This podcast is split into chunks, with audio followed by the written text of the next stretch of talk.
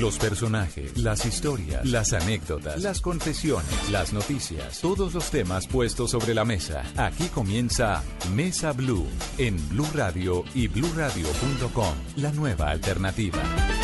Tengan ustedes muy buenas tardes, bienvenidos a Mesa Blue. Diciembre, en tres días estamos en 24 de diciembre, buñuelos, natillas, alegría.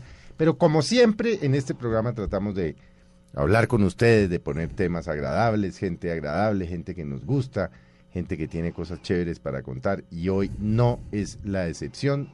Doña María Juliana, buenas tardes. Hola Felipe, buenas tardes. Don Esteban, buenas tardes. Don Felipe, buenas tardes. María Juliana, buenas tardes. ¿Y a quién tenemos hoy, don Esteban? Hoy Le doy esa tenemos- Hoy estoy generoso. Está generoso, está botado. Felipe. Hoy tenemos al presentador estrella de uno de los realities más vistos de este año en Colombia, La Prueba. Además, delicioso, ¿no? Qué rico un reality sobre comida. Chévere, ¿no es verdad? Sí, sí. Uf, yo me lo he gozado. Delicioso. Don Guillo Vives está con nosotros. Bienvenido a esta conversación de domingo en Mesa Blue. Muchas gracias, qué rico estar aquí con ustedes. Primero agradecerle porque vive ocupadísimo. Sí. No, Guillo, aparte de que está ahora en la prueba que estamos viendo nosotros, por supuesto, pues tiene su restaurante y tiene Gaira lleno de actividades. en esta época O sea, sí es un poquito Tocó complicado. perseguirlo, ¿no? Tocó perseguirlo literalmente, ¿no? No, Nos sí, tocó, ¿verdad? No, claro, nos tocó duro. Sí, pero bueno. Oiga, Guillo, bueno. ¿Y por qué acabó en la prueba? Nada, me llamaron, eh, me llamó Juan Esteban y... y- San Pedro? Juan Esteban San Pedro. Es un me- man que habla aquí en Caracol, que habla Que de... Sí, sí, sí, sí. sí. Como vicepresidente, es importantísimo, creo. muy importante. Vicepresidente de, de... No, no sé. De cosas muy importantes, Sí, sí, don sí. Felipe. Yo creo El que estuvo detrás de, de la voz Kids. Y también. está, y es, Sí. es, es del que está detrás de todos estos grandes realities y producciones que hemos visto en el canal Caracol Sí. eh, durante estos años. ¿Y esa conversación cómo fue? Porque Nada, me no llamó y me dijo, mira, estamos, yo no, yo, yo no me lo esperaba, yo no me lo esperaba, no sabía, hace rato estoy desconectado de la televisión y dedicado a Gaira, pues a mi restaurante. Y, y nada, me- me dijo, mira, eh, está este programa, es la primera vez que se va a hacer un programa de estos en el país eh, y te queremos a ti para esto. Y yo le dije, bueno, buenísimo. Y yo le dije, quiero ser mentor. Y me dijeron, no, está el papel de presentador. Claro, porque usted cocina, Claro. además, pues es que ese es su, se Sí, ha vuelto sí, el- sí, mí el me encanta en eso. eso. me encanta la cocina y, y vivo de la cocina. Hoy en día vivo de la cocina. Y bueno, y entonces le dije, no, ya, lo quiero, yo quiero estar ahí, yo quiero estar ahí, muchas gracias. No tenía ni idea qué se estaba haciendo, pero eh, me hubiera dado un poquito de envidia ver a alguien más en ese papel que no hubiera sido yo. Claro. Y seguramente habrá la prueba 2, ¿no? ¿Y cuál fue más sabroso, el de, el de presentador o quería el de mentor?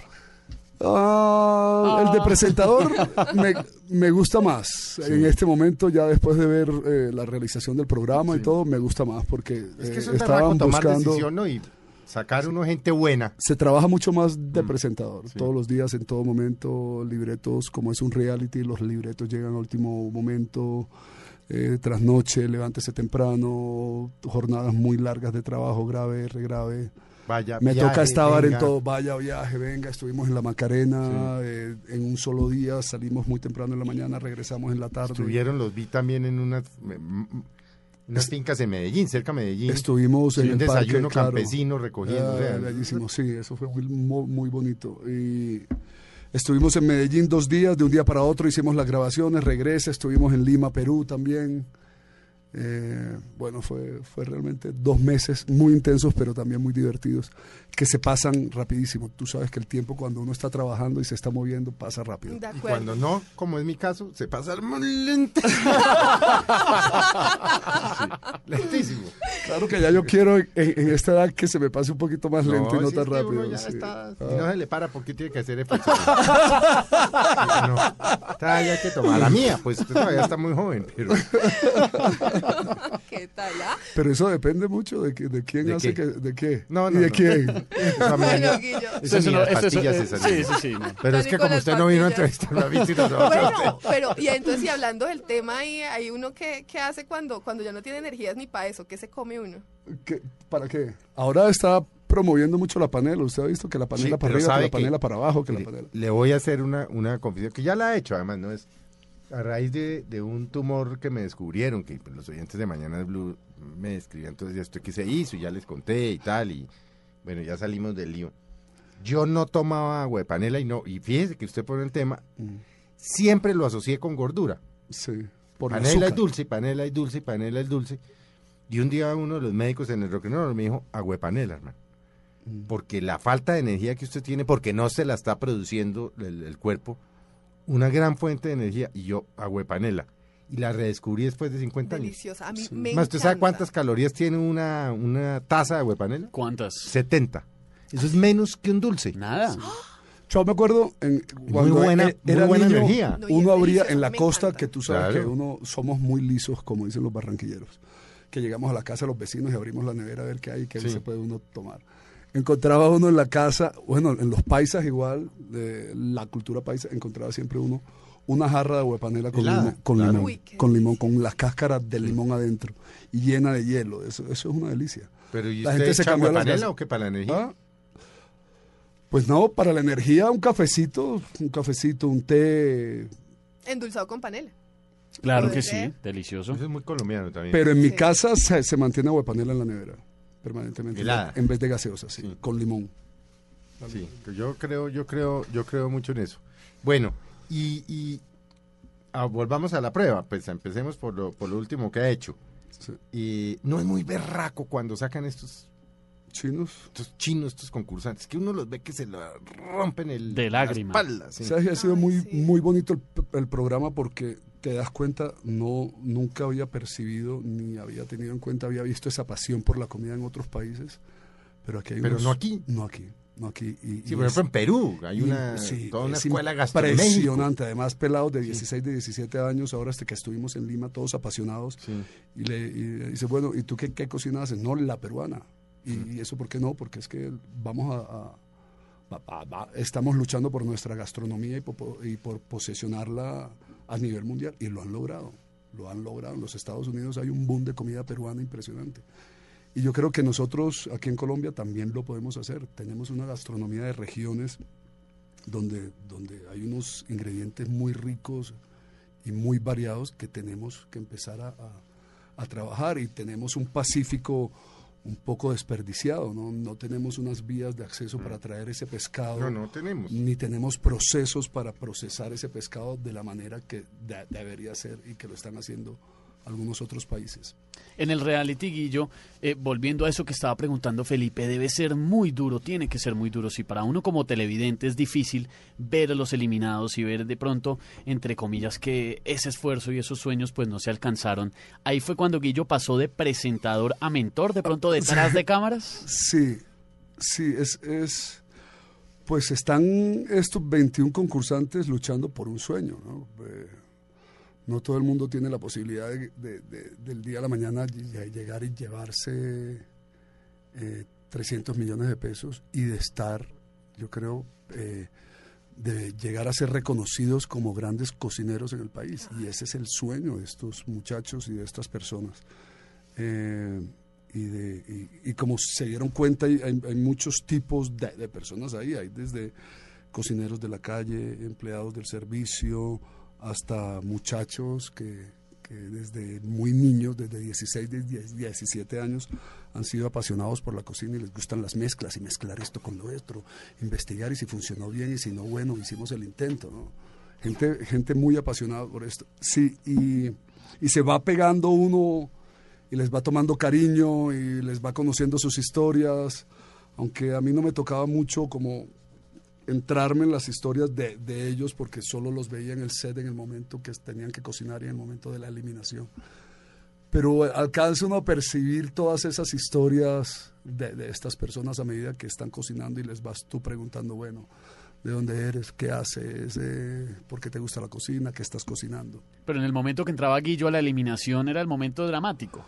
Era el momento dramático. Claro, era, el momento, era el momento dramático porque, pues, como todos ya saben, se, se juzga a ciegas, no se está juzgando una persona. De pronto, si se juzgara a la persona, bueno, es- esta persona es empleada del servicio, entonces tengámosle consideración y podría afectar un poco la calificación de los mentores. En este caso no, se juzga es- esa cucharita Cucharitas, ciegas. sí. Sí, claro. Guillo, ¿cómo fue la elección de los mentores, justamente? La elección de los mentores, eh, no sé, pero me, me imagino son tres, tres eh, cocineros muy reconocidos en el país, con, con Leo que tiene una excelente investigación de la cocina colombiana, Catalina también. Catalina no tiene restaurante, ¿cierto? Catalina tiene un restaurante en eh, Cali, en la ciudad de Cali. Ah, porque Sí. yo no, no, no tenía Eh, claro. Es una de las eh, también grandes y reconocidas chefs del país, Juan Manuel Barrientos. Sí, Juan Manuel el lo tuvimos aquí en Mesa Blue, tiene cielo, ¿no? Tiene el Sí, cielo. cielo. Cielo, una El cosa cielo. que yo no entendí nada de lo que me contó. y se lo dije el día que lo entrevisté. Porque eso que llega uno y le dan unas burbujas y en la mitad de la vaina le pasan una salsa de chocolate porque uno se la de las manos. Una cosa rarísima. Sí. Lo que llaman comida molecular o no sé qué vaina. es. Cocina mol- mal llamada cocina molecular mal hoy en llamada, día. no, eso- eh, ¿Qué? ¿Por qué mal llamada? Y hay Yo mucha eso, por gente- ejemplo, no lo entiendo. Ahora Y hablamos, hay pero- mucha gente que no entiende No, esto no, a mí que me es. gusta la vaina servida y no, y eso de es una cosa no estrambótica. ni el concepto, ni viéndolo, ni nada. Sí. Sí. Yo creo que la- es- es- esto nace a raíz de la ingeniería química unida a la gastronomía. Entonces, cómo reaccionan ciertos elementos químicos con los alimentos y crearon, se creó esta... eh, boom En España, en- sobre en, todo. ¿no? España, Sí. el, eh, el bullying, en el bullying en el el bullying restaurante. en España, sí. Eh, y Entonces, se la- llamó, la- se mal llamó eh, cocina molecular. Cocina, yo creo que ellos dicen que se mal llamó cocina molecular porque lo asocian un poco la cocina con químicos Con y con sí. cosas y esto. ¿Cómo debería llamarse entonces? Entonces en ellos le cambiaron el nombre y están luchando ahora para que esa co- co- cocina sea reconocida como tecnoemocional. Ah, pero ahí sí, Uy, peor. tecnoemocional. Felipe, lo invito y a María Juliana ahora después de Mesa Blue, ya domingo rico, que vayamos a comer algo tecnoemocional. No, es que uno no- yo no la- yo pues, respeto. ¿Suena que Juan sabroso? Manuel tiene y ha sido exitoso y pero, Pero- esos sitios no, no, no, yo no los entiendo. Pero Esa en plata blanca, ¿eso qué uno, es? Sí, y además, eh, eh, pues, mousse de no- foie sobre Sí, no sé es- qué, va, unas bolas de cristal de una bueno, nada que uno no entiende nada. Exactamente. En este, en este caso, buena puede en ser. este No, es caso buenísima. Sí, pero es pero muy patacón. importante el mesero, ¿no? que es el que te Que explica- explicar- que te puede explicar Es profesor. qué está pasando. Bueno, Sí, es meterle mucho misterio a una vaina que, que puede ser tan sencilla como un buen plato bien servido. Exactamente. Los países, nosotros los latinoamericanos en esa parte estamos, eh, tenemos que agarrar elementos que la mayoría del mundo desconozca y que los tenemos en la parte amazónica, Claro. Perú. Entonces estuve, por ejemplo, en Centrales, que es uno de los restaurantes más destacados, el mejor restaurante de Latinoamérica, calificado, pues, entre comillas, como el mejor restaurante. eh, Ahora en Lima. y sus chefs es exactamente Virgilio, que tiene una estrella, un restaurante en, en Londres con su esposa, que es, eh, tiene una estrella Michelin, pues que eso es otro Eso es otro mundo. otro mundo de Sí. la estrella Michelin. Bueno, y él tiene su restaurante en Lima. Y, y tuve la oportunidad ahora que estuve en Lima, yo dije, me voy, aunque no tengo reserva, me fui solo a comer y me pidió el menú de degustación. Sí. La mayoría de estos restaurantes tienen un menú de degustación. 12, La- la 14, mayoría de 16 platos exacto, chiquiticos, todos complicadísimos. Y sale uno con hambre. Entonces, No- eh, no sal- sé, pero- no porque lo miden exactamente para que cuando ya llegue el postre has probado tanto chiquito. Que uno sabe qué fue lo que probó. Se llena uno de a sí. poquitos. Pero el mesero me llegaba y me contaba la historia. 120 Bueno, esto es dólares, tierra de no sé 130 qué, dólares. entonces eh, las arenas y las porciones pequeñas montadas en su Eso es mayoría, mierda. en su mayoría. No lo diga usted porque usted tiene colegas co eh, sí, Eso es pura mierda. Eso es tanta vaina que le es explican a muy uno. difícil, yo creo que para la cultura colombiana. es- Nosotros, a bueno, nos gusta de hecho a Juan Manuel con el comida, cielo le ha ido es- bien porque hay gente ido que, muy le, bien. que le llama la atención eh, Y es esas novedoso. cosas y las mm, unas cosas que arman con unos tubos de química, unas bolas como cristalizadas de nitrógeno, no sé qué vaina. Entonces se utilizan Nitrógeno de elementos fresas, no sé, congelados. bueno, en fin. sí. Y la otra, pues es Leo, que sí tiene su restaurante, ¿no? Leo Cava y Cocina. Sí, Leo Cocina y Cava. Esa vaina, yo nunca he ido. Sí. Le voy a decir por qué, Es- pero porque un día la vi en uno de esos canales de cocina, sí. tal vez el gourmet. Si es que no la vi en un, en uno, en un Food Network o uno de esos, Sí. creo, y me sorprendió mucho, en esa época yo no vivía aquí, hizo un sushi de ajiaco. Sí. O sea, pues un sushi de ajiaco ¿Y que es se que cogió el arroz era, del Felipe? sushi, lo rellenó con ah, la papa y el pollo y hizo el sushi y encima le puso una alcaparra, una crema y dos granitos de maíz, un sushi ajiaco, o sea, un ajiaco de sushi, yo me vomité, yo esta mierda qué es. No, Pero de pronto sabía No, muy pues, bien. podía- saber debe ajiaco, debe Pero yo, pues, tal vez. Y, uno y- de las- y además, yo vivía en esa época en Canadá. Yo soy un ajiaquito y me prendo y veo a esta señora haciendo un sushi ajiaco. que puede ser muy creativo, pues. Esa vaina no. ingenioso, El indio con lo que lo criaron. El indio con lo que Hay lo que traer a. Leo para que nos explique. Para que nos cuente. Sí. Sí, usted no, no, es, es una delicia. Estuve hace Yo no- poquito- nunca he ido, no, no. Estuve hace poco en el restaurante de Leo y... y Eso es en el centro de Bogotá, en ¿no? el centro de Bogotá. Sí. Y muy rico, muy rico. Y usa, bueno, usa bueno. mucho, inclusive ingredientes que uno no conoce. Eh, sí, sobre todo que puedes darte... eh, es, es toda una experiencia muy rica de sabores y de...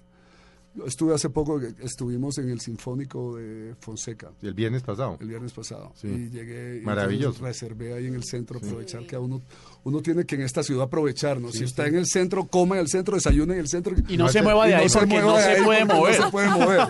Los abuelos decían, vamos a ir, uno les decía, lo de, uy, ¿qué van? Vamos a Bogotá, decían. Sí, a- a- cuando iban al Claro, centro. cuando iban al centro. Claro. Sí. No, yo la verdad, pues deben ser los tres unos chefs los berracos. Sí, muy, muy, buenos chefs. A mí, a, a mí me ha ido muy bien con, con cada vez que he ido a sus restaurantes. No, no conozco el? Tecate. Estuve en el cielo. ¿Y cómo le fue? Bien, bien, estuvimos, es, es, no es solamente la comida, ¿no? Es, es, es el show de la Es una comida. experiencia, Sí, sí. El claro. Eh, que te traiga una bandeja con ¿Cómo llaman? Eh, te te- trae- ¿Tecnoemocional? ¿Qué? Tecno. Tecnoemocional. emocional. Ahora usemos el término correcto. Tecnoemocional.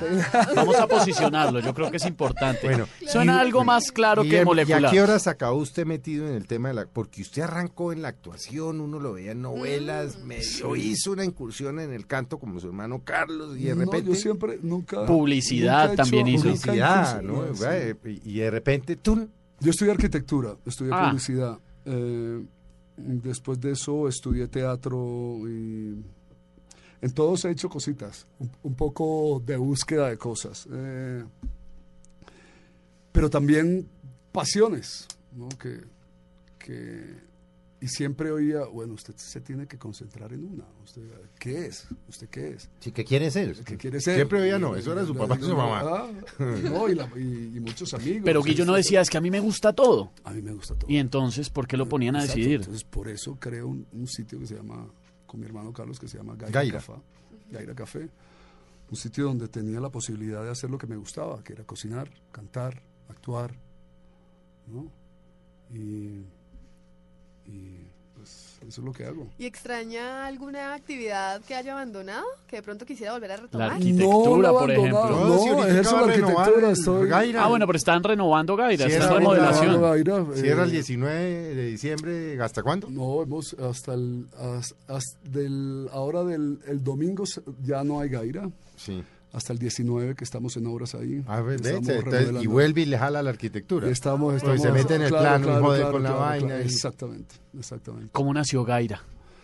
Gaira nace de un viaje mío a Nueva York. Me voy a vivir un año a Nueva York.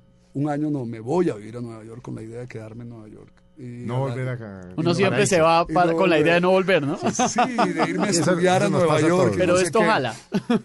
Y terminé dándome un año sabático en Nueva York, gastándome la plata que no tenía, estudiando guitarra, estudiando voz, estudiando cocina, algunos cursos que hice. Y no sé, como dándole rienda suelta a, a lo que me provocara hacer. Y, y regreso y ahí conocí, te- tuve muchos amigos de Nueva York, me llevaban a estos restauranticos pequeñitos sin mucho nombre, pero donde se comía muy bien. Entonces cuando llego, veo que mi casa eh, en Bogotá, el barrio empieza a cambiar, las familias empezaron a irse, esas casas empezaron a ser habitadas por oficinas, ¿no? y la gente empezaba, mi, eh, Gaira Café queda ubicada entre la 11 y la 15. Y la, eso es la 96. Seis. Sí. Es un sitio muy Eso era un difícil, barrio residencial es hace totalmente, 25 años. Totalmente, sí. Y no había edificios tampoco. Hasta hace muy poco, hasta hace 20 años, era, hasta hace 16. Cuando yo empecé Gaira ya estaba en declive el barrio. Bueno, y, y me sentaba en la sala de la casa y veía que salía la gente de las oficinas y se desplazaban hacia la 11 y hacia la 15 porque no había lugares donde comer ahí. Y era una época donde yo veía que el almuerzo ejecutivo y que el almuerzo ejecutivo y que el almuerzo ejecutivo. Y ibas tú a ver esos almuerzos ejecutivos y eran una porquería, era un pedazo de, de, de arroz blanco apastelado inmundo con un pedazo de pasta, entonces dos harinas, una proteína ahí con pedazo de carne llena de hierbo y de cosas. Entonces yo dije, bueno, ¿por qué no podemos por el mismo precio hacer un plato Decente. decente, más equilibrado? Y ahí empecé a cocinarme. eh, llego a la casa de mi madre y le digo, madre, ¿me puedes prestar el, el garaje de la casa? Me dice, sí, claro. ¿Qué vas a hacer? Un restaurante. Le digo, Un restaurante. y me dice, ah, vas a hacer un restaurante. Bueno, si vas a hacer... un-". Mi mamá siempre ha sido una alcahueta de tiempo completo. Entonces me dijo, si, si vas a hacer un restaurante, entonces agarra la cocina porque yo no vuelvo a cocinar. Cocine mis para la familia. cocine- sí, pero Si en esa época ya era mi mamá sola en la casa porque Sí. mis hermanos ya se habían ido, yo ya me había ido. Entonces estaba esta casa ahí y con mi mamá. Entonces llega mi mamá y mi mamá feliz. Desde eso yo creo que le cambió la vida porque tuvo toda la actividad del mundo, porque siempre estuvo de la mano conmigo, ayudándome en el restaurante. Y bueno, después empezaron a llegar amigos músicos, óyeme, porque yo abría solamente, yo era súper perezoso, ¿sabes? yo quería vivir, yo quiero vivir, ¿no? El afán mío es vivir, ser, tratar de ser feliz, divertirme, ¿no? No tengo hijos, no soy casado, entonces... O sea, Gaira salió la idea, yo necesito vivir de algo. Sí, Montemos un restaurante. sí, exacto. Era- me llegó ya una edad, 37 años, había actuado, había eh, practicado la arquitectura, había hecho parques y cosas, había vendido pautas publicitarias, No, había pues, trabajado todo. de mesero, había hecho de todo. Mejor dicho. Yo digo, bueno, ¿qué carajo me toca? Tengo esta herramienta acá, eh, mi casa, me gusta la cocina, quiero hacer esto, vamos a hacer esto. Empieza Gaira, empiezan a llegar los amigos artistas, loco, ¿cómo así que no vas a abrir el viernes? Abramos el viernes y tocamos ahí un ratico, no sé. ¿Habría en qué horario? ¿Qué días? Yo abría solamente de lunes a viernes hora de almuerzo. Y después cuando ya me dañaron el oído empecé a abrir ya Por la noche los viernes. los la viernes noche. en la noche y después cómo así que el viernes solamente en la noche, abre el sábado en la noche y cómo así que abres el sábado pero no vas a abrir el domingo, abre el domingo porque las familias quieren venir a... ¿no? Y los mismos amigos fueron diseñando la carta. ¿Cómo, si tú eres de la costa, ¿cómo no tienes una caribañola? Oye, ¿cómo así que huevo. tú eres una arepa? ¿cómo Pero no ¿qué vas a había al tener una- principio? ¿Qué se servía en Maravillosas las Gaira en los arepas de inicios? huevo, eh. Yo traté de... Tuve eh, un patacón samario, que era, es un patacón de guineo de banano verde, eh, como representativo así como de la costa. Del resto traté de hacer un menú mucho más equilibrado, más saludable. Tenía mis tres ensaladas, tres proteínas, que uno era res, otra era aves y otro pescado.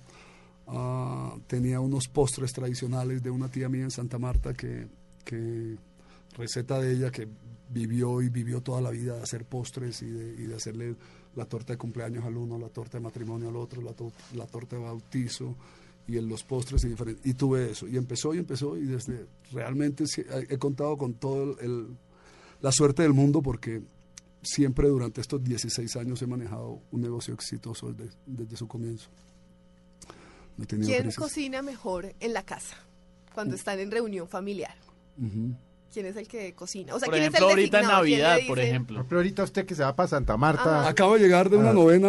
ah, de sus padres, y va Carlos, y la, de esto, y- ¿hay alguien No ahí va- encargado de la ¿Quién vaina? cocina? No Usted no creer. cocina un huevo. Yo sí cocino, yo sí cocino. Aún después de que todos los días se está metido en una sí, cocina. O sea, en es el descanso una- también se es es como una cocina. obsesión, ¿saben? Es como una, o es, yo creo, Una pasión. es una pasión, es una pasión y me gusta saber que lo que estoy comiendo me lo estoy preparando y soy como muy investigativo en, cuando voy a un restaurante. No es que, ay, que voy a investigar, es no.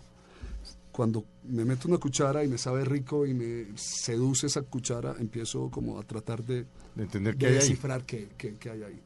Pero es in- inconscientemente. Cocino, cocino todo el día. Yo me cocino mi desayuno, almuerzo y comida y no es como de afán, a ver qué me hago, nada.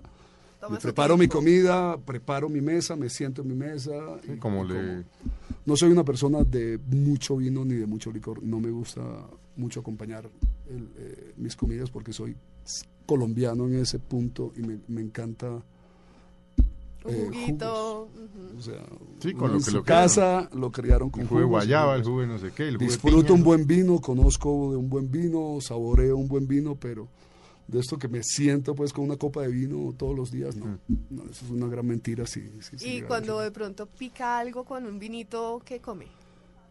Me gusta quesos y cositas francesas y de pronto acompañar una buena carne con un buen vino, una buena ave, un- cositas como las proteínas, me, me gusta mucho acompañarla con... Ah, con- Yo iba para ese lado, pero vamos a hacer una pausa y después de la pausa cuénteme una cosa y cuéntenos, porque usted es un experto, uno cómo enamora con la comida.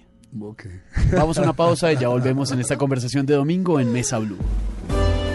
Ya regresamos con Guillermo Vives en Mesa Blue.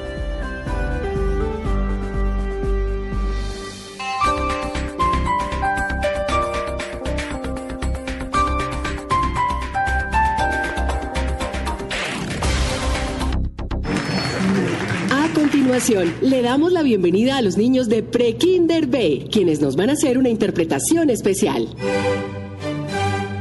En Bogotá todos somos Mozart, segundo Festival Internacional de Música de Bogotá, del primero al 4 de abril de 2015. Compra ya tus entradas llamando en Bogotá al 404-2463, en primerafila.com.co o en teatromayor.org. Aliados, Grupo Bancolombia y Sura. Invita a Blue Radio y Alcaldía Mayor de Bogotá, Bogotá Humana. Llega el 2015 y la mejor manera de recibirlo es en Blue Jeans. Este primero de enero desde las 8 de la mañana recibiremos el nuevo año con una edición especial de En Blue Jeans con el profesor Salomón. Preparen su signo zodiacal para saber qué les espera en el 2015. El profesor Salomón, invitado especial el primero de enero desde las 8 de la mañana en Blue Jeans por Blue Radio y bluradio.com.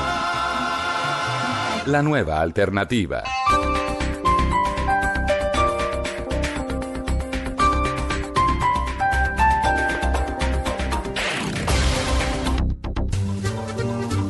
Gracias a la energía que le dio Pasta Sonia, Julián pudo saltar un poco más y anotó el gol. Así se volvió el héroe del barrio y logró que la niña que le gustaba le aceptara la invitación. Estar de novio causó que en el trabajo lo vieran como un tipo ordenado y le dieran el bono de fin de año con el que se va de vacaciones con su nuevo amor. Pasta Sonia, sabor y energía que te hacen mejor. Continuamos con Guillermo Vives en Mesa Blue. Gracias por continuar con nosotros en Mesa Blue. Seguimos en esta maravillosa conversación con Guillermo Vives, hablando de uno de los temas que tanto nos apasiona a nosotros en la mesa y a ustedes que nos acompañan, que es la comida. La comida y pues también de paso cómo su vida ha venido desarrollándose a propósito de la comida, porque es como un, un referente, ¿no? Y bueno, Esteban, Esteban antes del corte tenía una pregunta muy interesante, ¿no? Sí, mire, nos apasiona en la mesa de trabajo el tema, pero también en la mesa a la hora de servir y a la hora de ese ritual tan delicioso que es sentarse eh, a disfrutar de la buena comida. Pero antes de la pausa, le habíamos preguntado a Guillo cómo hace uno para enamorar a través de la comida. Que en eso debe ser un Poner experto. para que no se enamoren de uno. ¿Cómo que? Racumín para que no se enamoren. Esto Para espantar el para amor, para que pues, ay, Es complicado amar. Es complicado amar, ¿no? ¿Verdad? Enamorar con, jodidísimo, y con la comida. Pero es que a uno nunca le enseñan, hay dos cosas que a uno nunca le enseñan. ¿A María cocinar? Esto, no, a cocinar hasta de pronto sí. Uno, a morirse. Sí, No eso le toca a uno a Cierto. coñazos, ¿no? a coñazos. Y otro, el amor. En el colegio no hay una clase que te diga, hermano. ¿Cómo es el tema del amor? ¿Cómo es el tema del amor? Pero bueno, usted quiere enamorar a alguien o va, va alguien a su restaurante, digamos, no Sí. pongamos a hablar de su vida, para ver. Sí. Y le dice, oiga, es que hay un tipo, le dice esta niña que no sé qué, que no, yo lo quiero, pero lo va a invitar a comer y no sé qué, usted, ¿cómo? Pues ¿Y si, usted si le es un francés, no le voy a dar paté. No, no, no, no. Entonces hay que No, hacer no. una pequeña investigación No, compañero de dónde de- viene este Ahí está la personaje. clave, compañero de oficina, qué quiere el Hay que sorprender, Sí. hay que sorprender. Y yo creo que en la comida hay que sorprender. ¿no? Hay que sorprender con calidad, hay que sorprender con sabor. No me gustan mucho esos platos de- de comida que saben a algo. ¿Cómo así? Me, me seducen más esos platos de comida que, que saben muy bien, pero que no, donde tú no Ah, detectas ya, qué yo- ingredientes yo entiendo, porque es que a mí no me Que gusta sabe- pescado. Es que sabe a pescado. Sa- O sea, o Ah. sea, que por ejemplo uno se mm, eh, meta la cucharada y diga, "Mm, tiene pimienta, sí, tiene... Sabor a misterio. No, es, eh, que no sabes, que no sabes. Ahí hay una palabra que han utilizado mucho en este reality los, los mentores y es está bien equilibrado. Equilibrado. Sí, que tenga... Y eso, y siempre dicen eso, equilibrado. No, pero eso tiene una razón de ser. ¿Eso qué carajos es? Felipe porque estudió No, sí en tiene una Vancouver razón de ser lo del eh, cocina, pero yo no sé Sí. qué es eso. No, pero tiene una razón de ser. Nos va a tocar a María Juliana Mirnos Pues, estudiar a no ser que Vancouver. tú te comas unos langostinos al ajillo, por decir algo. Entonces Tiene que saber a ajo. Ah, claro, Sí. sí, sí, sí. Pero cuando Pero cuando está el ácido y la sal sí, perfecta. es- tiene que ser la y hay un dulcecito no sé cómo y dulce lo crujiente. sal y la- Sí, pero eso es cierto, eso solo se siente. Sí, exactamente. Ahí eh, hay que sorprender. In- indiscutiblemente hay que hacer un análisis a quién quieres enamorar. De qué cultura No, primero es preguntarle, bueno. Por eso a mí ¿cómo me sale marrano? mal cuando quiero enamorar. ¿Cómo es el porque marrano? La cocino desequilibrado. Por ejemplo, si vas a enamorar a una niña de, Cali, no le vas a hacer aborrajados, porque ya ha comido aborrajados toda su vida y seguro que ha comido muy buenos y que muy los que malos. No, pues claro. Y vamos a ver, o sea, tendrías que ser tú un experto en aborrajados, ¿no? Entonces sorpréndelo con No le haga lo que autóctono. siempre le dice que le gusta, sino de golpe lo que no, de lo que De no lo habla. que no habla, exactamente. Bueno, y a una santanderiana que le encante comer, ¿cómo? Wow. María Juliana lo dice porque ella es santanderiana. Entonces, ¿cómo Sí. podríamos seducir a María Juliana a través ¿Y de te la gusta la cocina? comida Me santanderiana? encanta, me encanta la comida santanderiana. Pero no le vamos a dar de eso hoy. No, y eso no lo va a sorprender porque No, está acostumbrada. mejor. Sí. ¿Cómo? Claro, un día, un día fui a un restaurante y decía carne oreada. Y yo, uy, entré y no era carne frita. En Santander comen es carne oreada, cabrito, ¿qué más? Uy, pepitoria, mute santanderiano, Mire esa emoción la con que lo dice. culona, no, Pero uno para enamorar le toca es eh, algo Es- es- inesperado. Eso, eso es difícil, o sea, enamorar a una santanderiana es muy Lo difícil. grave con la es comida. enamorarlos después. Sacarlos de la es casa. fácil, lo difícil es lo... Jodido lo otro. Bueno es que se vayan. Matarlos. Toca, toca pensarlo bien. ¿Cómo le parece? Ese- esa etapa de espantar es muy difícil. Ahí sí es parsa lo que dijo. Felipe, que es lo que le echa la comida para espantar. Racumín, qué bueno. Oiga, Guillo, venga que volvi- volviendo al tema de Gaira y siendo la casa de sus padres, ¿por qué es tan grande esa vaina? No, ¿Cómo ahí se, hay- cómo se es que- expandieron? Porque es que eso es muy Es que ahí hay dos casas. Ustedes se unieron dos casas, sí, finalmente. La casa de la esquina fue la casa nuestra. Sí, donde era originalmente Nuestra casa cachaca. Nosotros Sí. llegamos, yo, yo tenía nueve años, mi padre y mi madre se separan. Mi padre continúa en Santa Marta, gracias a Dios. eh, y nosotros llegamos a esa casa ahí en el Chico, en el norte de Bogotá. Con el tiempo, esa casa, la casa de al lado, es, er- era una casa bifamiliar. Entonces, esa casa, la, eh, la otra casa de al lado, Carlos y yo la compramos. Yo le vendí mi parte a Carlos cuando compré mi apartamento, cuando me independicé.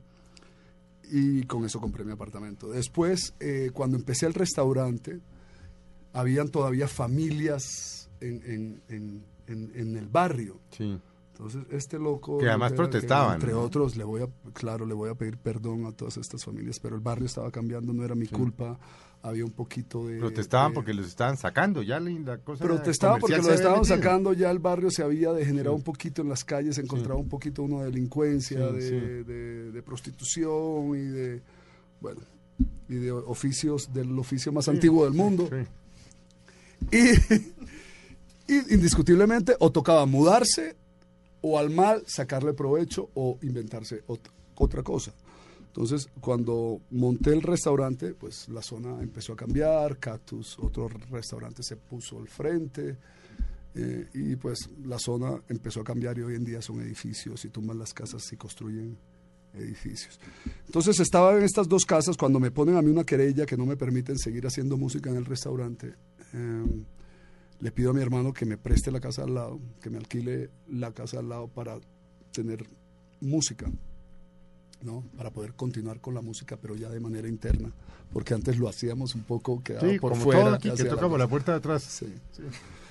Entonces él me dijo, no, asociémonos, asociémonos y, y, y- y vamos juntos. Yo quiero eh, mi sello del Cumbia House, que es toda esa parte artística de escenarios y de cosas que se manejan. Por eso el restaurante hay dos marcas que son Gaira Café, que es la marca de, la co- comida, y, y Cumbia House, que es la parte del show y de la rumba y de la fiesta.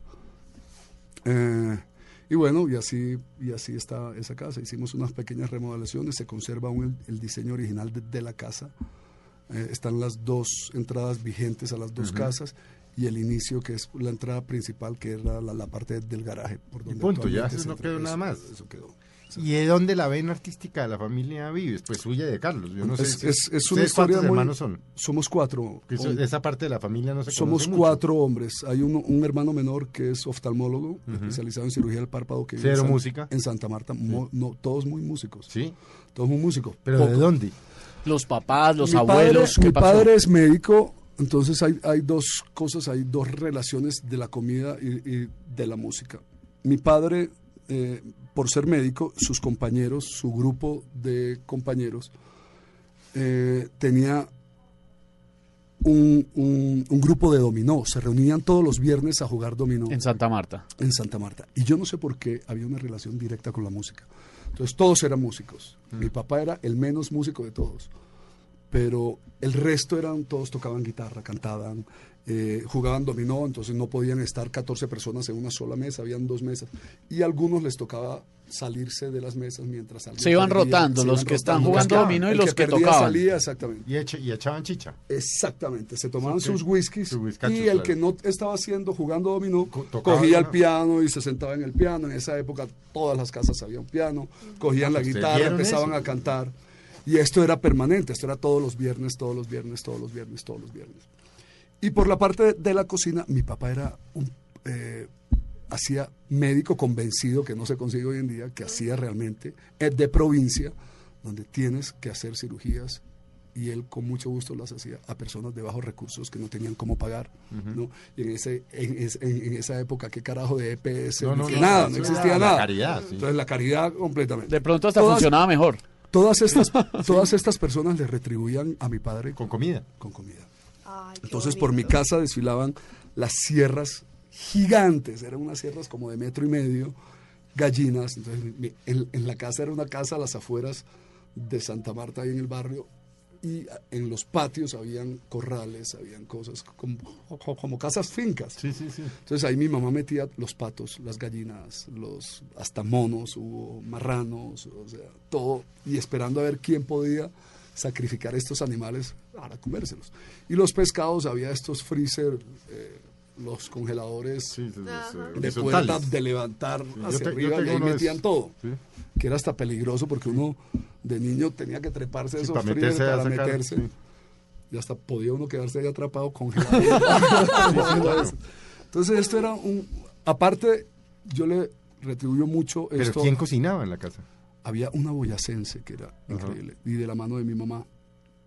Y a ella le enseñaron todos estos y, lo, y, lo adapt- y, y se adaptó perfecto a la costa. Entonces, llegaba la hora de la siesta. Para un pelado hiperactivo como yo, este era el peor momento del día. Porque no Todo en podías- silencio, no podías hacer Primero te prohibían ir donde los vecinos. Usted a la casa de Edith no me pase, a la casa de fulanito no me pase porque allá están haciendo siesta me y no bajo de, y no y no y no me vaya a fregar allá.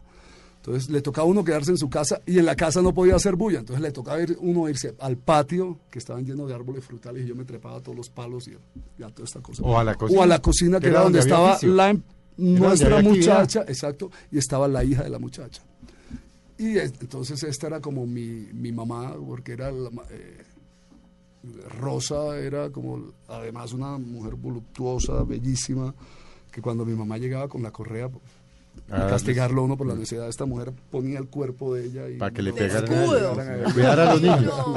A cuidar a los Era una niños. cosa impresionante. Y ver toda esta actividad de la cocina era fascinante y todos estos olores. Y en la costa los niños le, le permitían entrar. Es que en el centro del país hasta hace un buen tiempo eh, decían que los hombres en la cocina... Huelen hay- a caca de gallina. decían. Exactamente. Siempre en la costa sí no había ese problema. Había ese problema, pero a mí me importaba, me entraba por un oído y me entraba por otro. Yo creo que ayer justo estuve en una novena de, de mi hermano Carlos y había una niña hiperactiva y yo la miraba y yo decía, pucha, Igualita. así era yo, exactamente.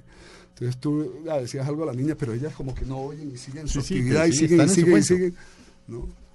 Y yo me imagino que yo era igual, como que sí, oí mucho. Los hombres en la gallina huelen, lo caca más gallina. decente decían rila. Sí, a caca, Lo a caca, caca, gallina, o a decían mis mierda, abuelas, bueno, sí, y entonces en ese ambiente bohemio de música, de cocina, es que va creciendo Guillo. Es Y se vienen a Bogotá y el cambio no es muy radical. El cambio es muy brusco. Venir de una ciudad de sol, porque Santa Marta ¿Por está qué se ubicada en vinieron? un desierto, Es del porque mi padre y mi madre se separan. separaron y mi mamá no es Samaria, mi mamá es de Medellín, Antioquia. Y, y, Y se la viene- educación de los muchachos en Bogotá. Exactamente. Y... Entonces dijo mi mamá, bueno, Me voy eh, para allá. yo me voy para, no me quiero ir para Medellín porque ya mi mamá no tiene familia en Medellín, mi mamá tiene su hermano en Popayán, casado con una payanesa. Eh, y decide venirse con nosotros para Bogotá, buscando un poco mejor educación, colegios, universidades y, y esto. Entonces llegamos a Bogotá, una ciudad en esa Sola época. con cuatro hijos. Sí, sola con cuatro hijos. Varones. Sí. Raca. Llegamos al 85 Porque ahí. ustedes debían ser todos tremendos. Pues, ¿Cómo es Sí, uno? Sí, pues? sí, necio, necios. Y a una edad muy complicada, que era nueve. El mayor tenía 11, Uy, 11, carajo. 11 años. Oiga, Guillo, no me quedó claro por qué se vino de Nueva York. Yo me vine de Nueva York porque Nueva York es... Si se había ido a vivir, dijo, agarro mis maletas y me fui a vivir allá. Es más, inicialmente, ¿por qué se fue? Yo me fui porque llevaba actuando mucho tiempo y un poquito cansado de la actuación y de, de la mala comida de la de la mala comida de la actuación, ¿por qué no decirlo? De, en esa, hoy en día, por lo menos, hoy, hoy en día en la prueba fue genial porque nos dieron un salón con sofás, nos ponían, comíamos muy bien, pero en esa época no había nada de eso, ¿no?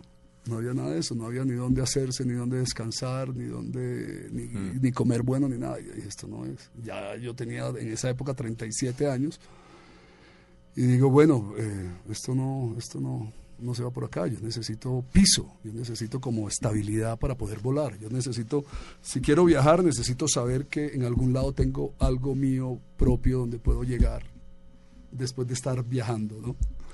Y, y ahí llegué, entonces eh, me voy para Nueva York pensando en, en hacer vida allá y re- me doy cuenta que Nueva York es una ciudad difícil, que es una ciudad donde todo el mundo está en lo suyo, en lo suyo. Es un cuento Y la- y completamente no distinto. Tienes amigos y, y los amigos son eh, eh, poniéndote cita dentro de 15 días para poderse ver. Sí, sí, sí. No, es, es una ciudad complicada es- y, y dije, bueno, Nueva York va a estar ahí toda la vida, es la, esa manzana que podemos ir de vez en cuando, morder y regresar. Y, regresa- y Bogotá está muy parecido hoy en día, ¿no? Bogotá está muy parecido. hoy en Pero día. sin las ventajas de Nueva York, Sin con las todas las ven- desventajas de Bogotá. Pero aquí Eso ya le pasa a uno que una Eso cita para cierto. ver uno a alguien, es- No, está todo el mundo enredadísimo. complicadísimo Yo creo que no llega nadie a ningún Es lado. increíble. Nadie puede moverse acá. O queda Es increíble. mal. No, terrible. Sí, pero bueno. Pero en todo caso, Nueva York es un vividero espectacular, porque acá Espectacular. también se pasa muy bueno a pesar de los problemas. Pero ¿por qué se vino entonces de Culpa de vuelta? Petro. Pues yo creo que Nueva York siempre está ahí. Sí, sí. Nueva York siempre está ahí. O, o- Y lo jala uno también. la Y Nueva York lo tiene esa los cara- amigos, los, los padres. los Nueva York tiene esa característica, o la amas o la detestas, ¿no? Y, y yo la amé, me brindó muchas cosas. Es una ciudad donde tú sales y tienes la sinfónica en verano, tienes Sí, el sí. cine, sacan la ópera, o sea, todos los planes del mundo. Si quieres un plan a, a las 3 de la mañana lo puedes encontrar. Lo que no se puede hacer acá. Es cierto. ¿Usted estudió en algún momento técnicas de cocina? Porque es que para manejar un, un restaurante de las proporciones de Gaira. Eso, es- eso, eso empírico, eso es jodido, porque... Técnicas nunca Sí. he manejado, nunca he tomado clases de técnica. El- pues en, las, en los cursos de, de cocina que uno hace, Sí. pues aprende ciertas técnicas de, de- de las diferentes Pero regiones. ¿cómo maneja una...? Pues que usted tiene... Usted, usted en una noche puede servir, no sé, 200 comidas, 300 comidas, no tengo ni idea. Y hasta pues. más, hasta más. ¿Cómo manejar uno esa logística? Eh, hoy en día contamos con muy buenos equipos, eh, muy buenos equipos de cocción lenta, empaques al vacío, eh, y se puede concentrar uno más en el montaje de los platos. ¿no? Hay unos, unos aparatos que se llaman runners, que son unas piscinas de aguas calientes donde puedes controlar la temperatura, puedes hacer cocción lenta o puedes mantener las temperaturas de ciertos alimentos. Entonces, la idea es organizar muy bien Sin que el se cocinen más, simplemente... Exactamente. A- Anteneras, organizar un mise en place, que es para muchas pe- personas es un nombre desconocido, pero es prepararse, lugar. prepararse exactamente, pre- pre- prepararse muy bien para que en el momento que toque, que llegue el ajite, eh, todo esté a la Todo mano, esté todo esté lugar, preparado sí. para que haya pocos desplazamientos en la cocina, para que sí, Buenísimo todo eso cosas. tecnológico que está contando y, y- y la evolución de los restaurantes, pues evidentemente que Gaira es muy exitoso, pues claro, Sí. trae, eh, trae de la mano esa gran evolución tecnológica y toda esa vaina. Sí. Pero, ¿cómo ha hecho entonces, con tanta tecnología de por medio, para seguir conservando ese ambiente y ese aroma bohemio Sí. de la casa que empezó eh, con los almuerzos y con los amigos los viernes? Sí, yo, yo creo que lo, lo importante en la cocina es que el, el dueño o el chef esté permanentemente ahí. La mayoría El de que las tiene tienda, el que la tiene- tienda El anfitrión. Eso es, para eso que es los procesos se conserven, para que las recetas, la estandarización, que es otro nombre. Sí, que, pero, es, dentro de la pero es cierto, y es, que a importante. usted de los restaurantes buenos, lo que le gusta es que deje de ir tres años y vuelva, y lo que pidió hace tres años que esté igualito. Y el ambiente Sí. igual. Exactamente. Es, igual. es parte del éxito de los restaurantes buenos en atención el es mundo. fundamental. Sí. El servicio. Es que es, es- es un. Hay que estar en Yo no le digo. Hay muchos chefs que nunca crean restaurantes. Por lo complicado. Es muy difícil negocio. Es que manejar un restaurante. Para mí, los, los negocios más difíciles en el mundo son los que tienen que ser relacionados con servicio. Sí.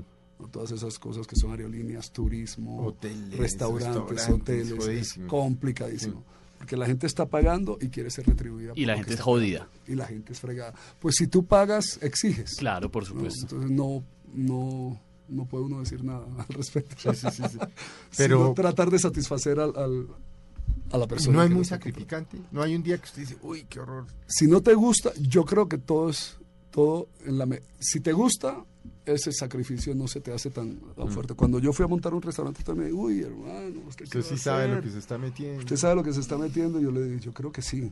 Yo no sabía, pero yo dije, yo creo que sí. Si no lo hubiera hecho, hoy en día lo volvería a hacer. En este momento de su vida, uy, voy a montar un restaurante. Claro, todavía estoy en ese plan. Queremos hacer más cosas con la comida. ¿Por qué creo- solo se quedó con este Gaira?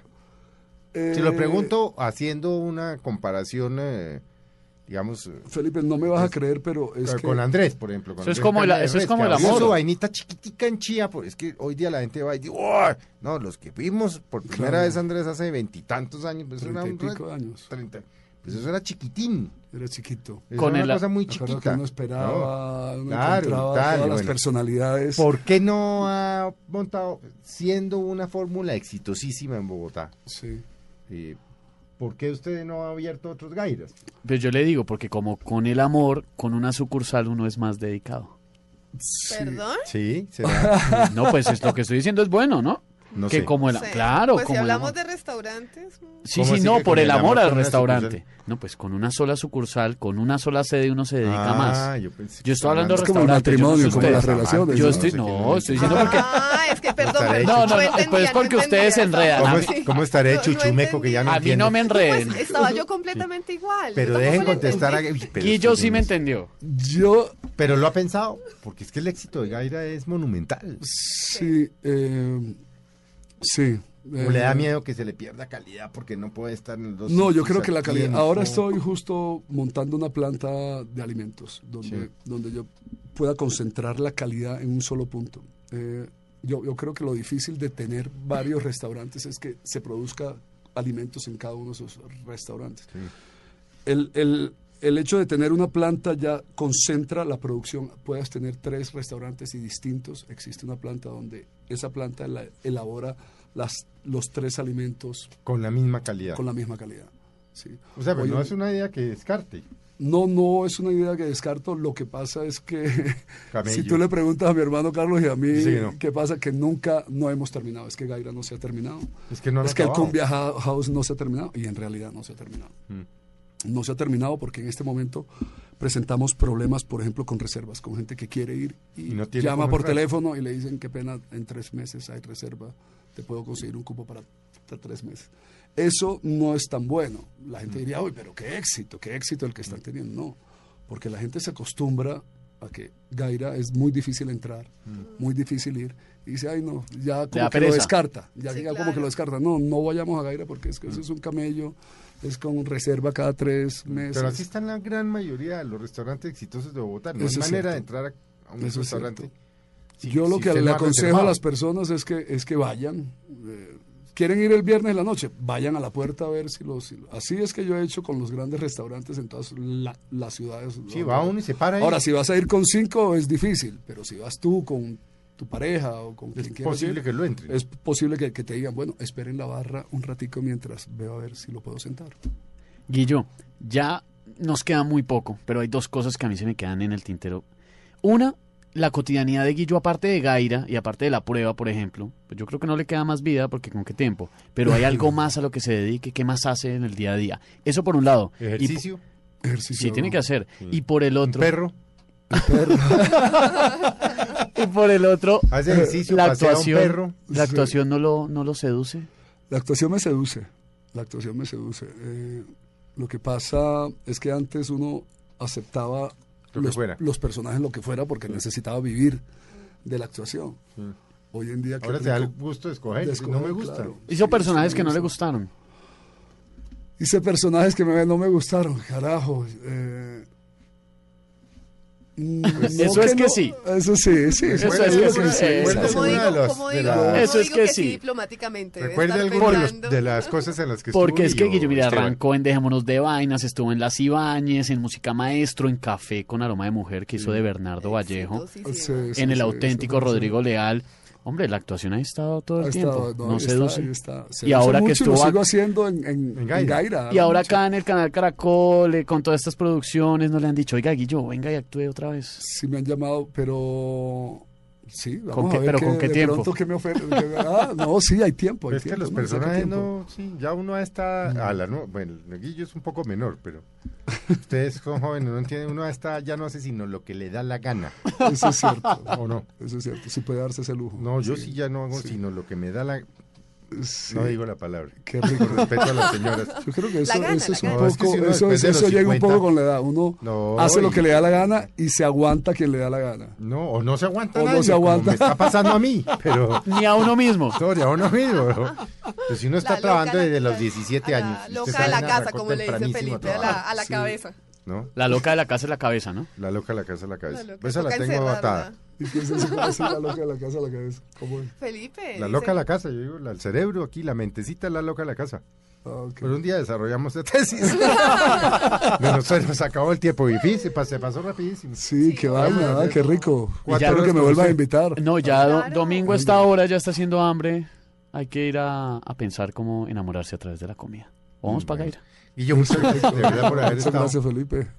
Y este es su programa, cuando quiera usted no es sino que avise aquí. Claro Ah, que qué bueno, aquí nos venimos a votar corriente. No, No, nos ponemos a votar ¿no? corriente. Y votamos corriente de otros temas. Nos ponemos de acuerdo y Guillo trae el almuerzo. Ah, perfecto. Ya va a está gorrear, bien, ya, sí, sí, ya va a sí. gorrear.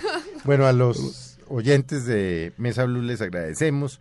Les deseamos una feliz Navidad el miércoles, que, como dicen, llegue el niño Dios, que estén en armonía, en paz.